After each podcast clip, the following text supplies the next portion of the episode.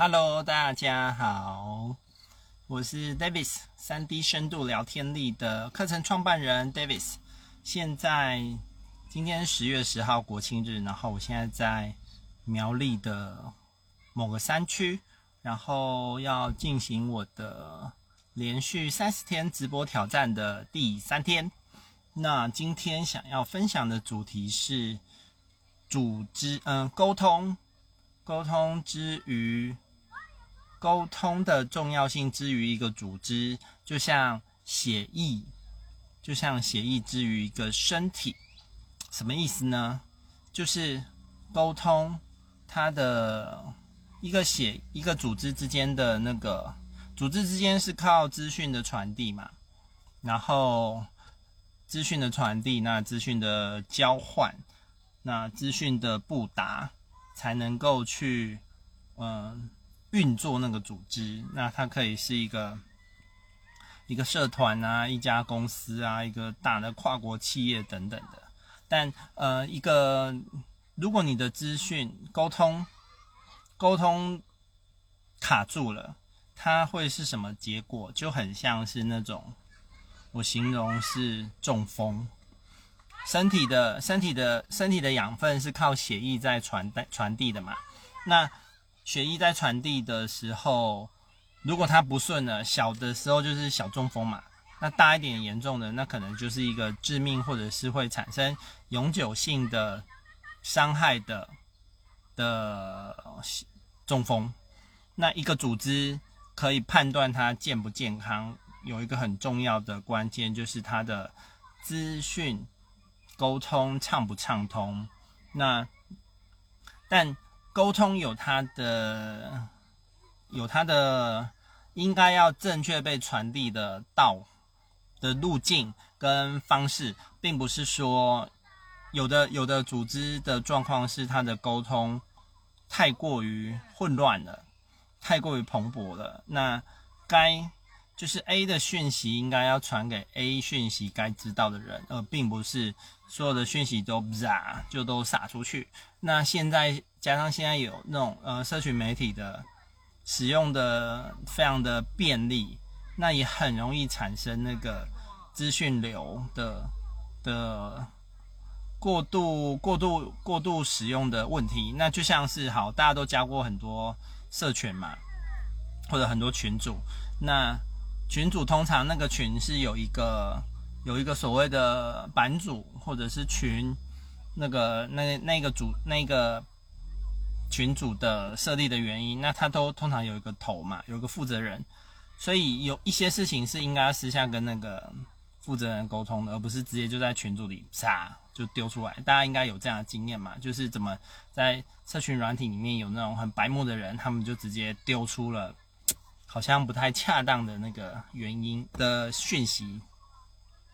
然后我想到就是说，有为什么有的那种属于顾问级的。呃，顾问的这样子的身份的人，或者是嗯、呃、管理职，他可以在跨产业的领域有好的表现。就他从 A 的产业可以跨到 B 产业，可以跨到 C 产业。那有一个很关键的，就是他们他们得擅长处理沟通的这件事，就是该把对的沟通去连接到对的地方。那这里面说简单。也其实并不复杂，但是因为我们也很习惯了，就是资讯的传递是混乱的，或者是求快速，就也养成了很多奇奇怪怪的习惯这样子。所以，嗯，总之可以去梳理一个一个组织，它可以小成小成是一个小小的团体，那好比说甚至是一个家庭，那乃至于大一点的组织企业。社团，那甚至是跨国企业这样子，其实可以去检视的，就是如果把它的沟通的流把它理顺的话，那那一个那个组织的效能绩效是可以显著的显著的改善的。那如果说他们是一个绩效正在下滑的组织，那也可以能够让它的绩效。至少可以马上先缓解，缓解他的问题。所以有趣的是，其实是可以从沟通去梳理一个大的组织哦。那换另外一个角度，就是说，嗯嗯，一个一个，所以那个接触了很多团体或者是嗯组织，我的体会就是说，变现在我去接触一个团体。呃，我会去观察，就是这个组织的负责人他是谁。那另外就是说，他们怎么去处理他们的沟通的流动。